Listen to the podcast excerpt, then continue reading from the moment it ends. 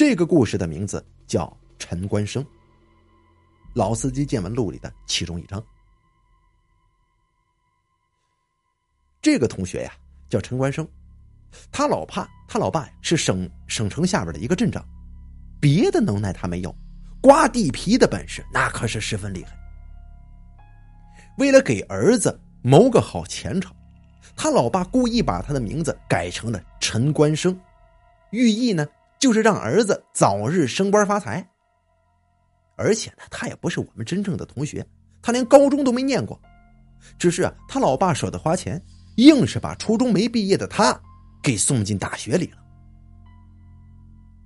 在上学的时候，这个同学也是非常的张扬。在我们那个普通学校，他是全校唯一一个每天开车上课的学生。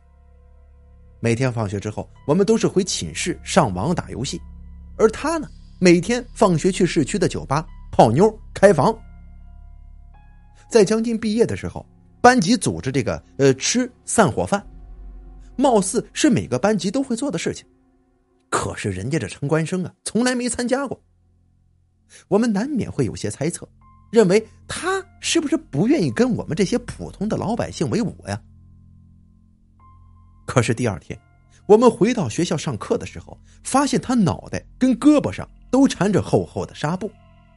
一问之下，我们才知道，原来昨天他在去参加饭散伙饭的这个路上啊，出车祸了，跟一辆翻斗车追尾了。我们都笑话他：“嘿，你小子还没喝酒呢就醉了。”他也只能是苦笑，毕竟一个清醒的司机到底是怎么跟这翻斗车追尾的，连他自己都不知道。只是啊等他反应过来的时候，就已经撞上了。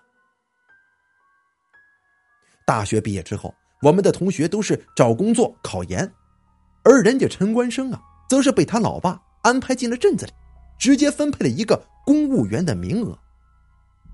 陈官生也真对得起他这名字，一路扶摇直上，在官场混的那是风风生水起，啊，甚至把他爸爸都远远甩在身后了。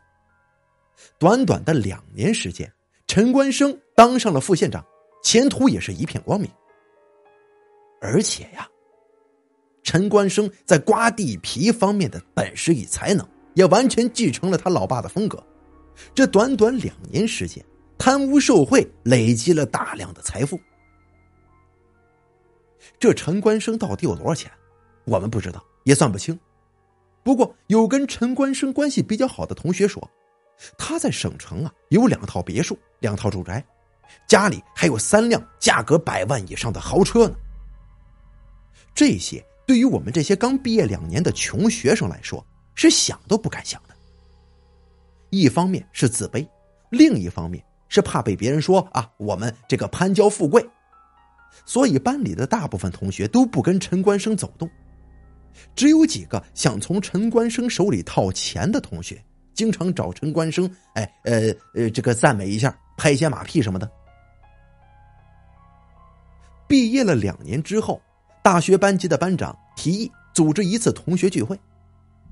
那时候因为刚毕业两年，时间不算很久，大家的关系还不像现在这么生疏，于是很多同学都会参加同学聚会。不出意外，陈官生并没有去参加。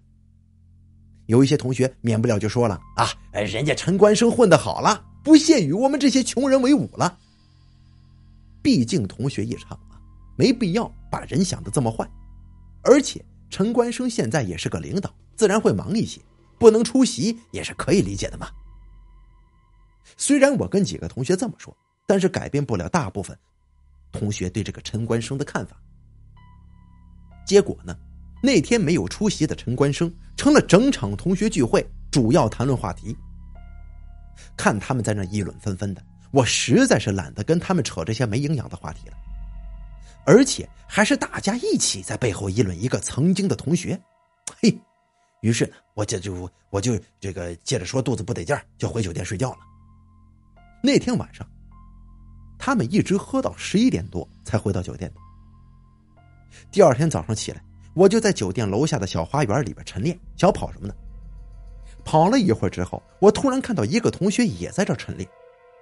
这同学的家呀是做房地产开发商生意的，因为借着陈官生的关系，在这个县城拿下了不少的地皮，所以他跟陈官生的关系比较好，家里自然也是没少跟陈官生送钱呢。而且呢，他成了昨天同学聚会里边最不受众人待见的人之一，整晚也没有人跟他愿意说话。所以呢，在我回到酒店的时候，他跟着我一起回来的。哟，老王这么早啊？我热情的打了个招呼。哎呀，大家都瞧不起我，我就躲着点大家呗，还不如啊在这小花园里边散散步呢，切，省着听他们冷嘲热讽的。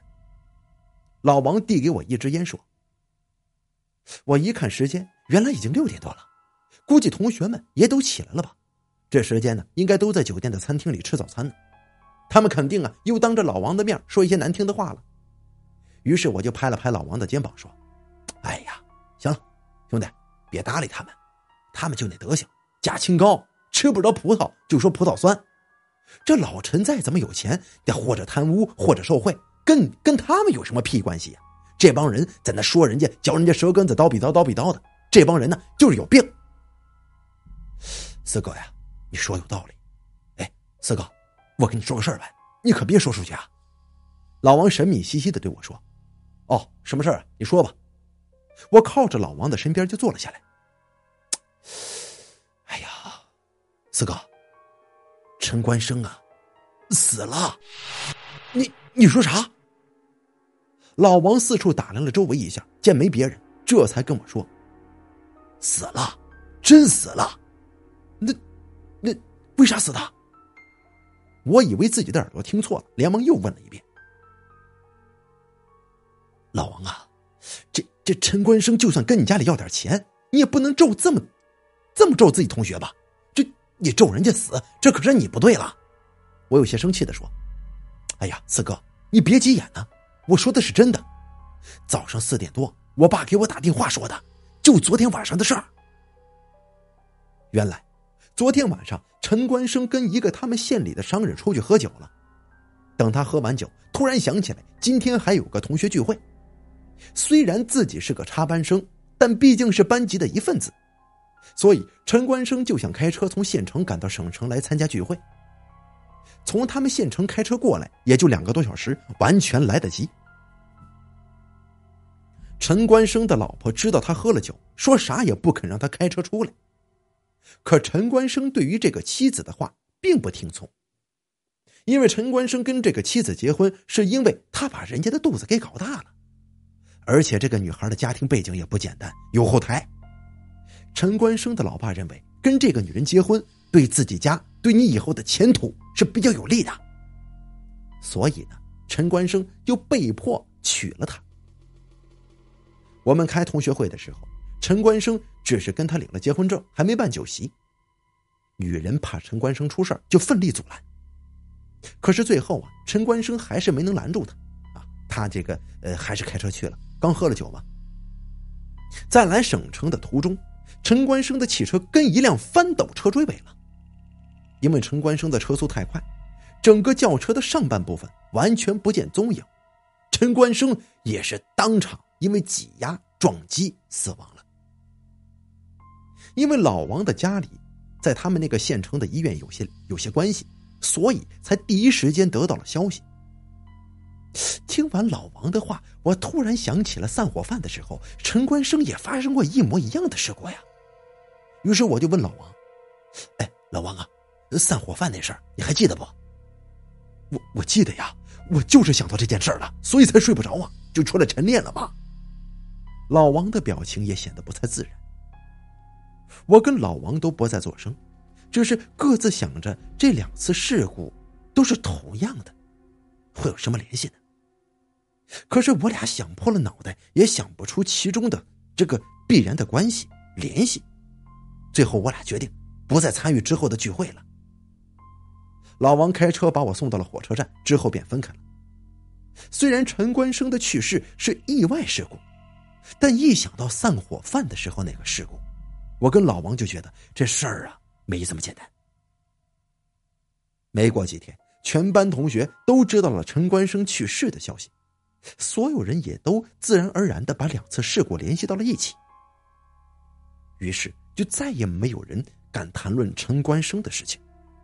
一直到如今，同学的群里边也没有人再提起陈冠生，仿佛班级里面就从来没有出现过这个人一样。好了，陈冠生的故事演播完毕，感谢您的收听。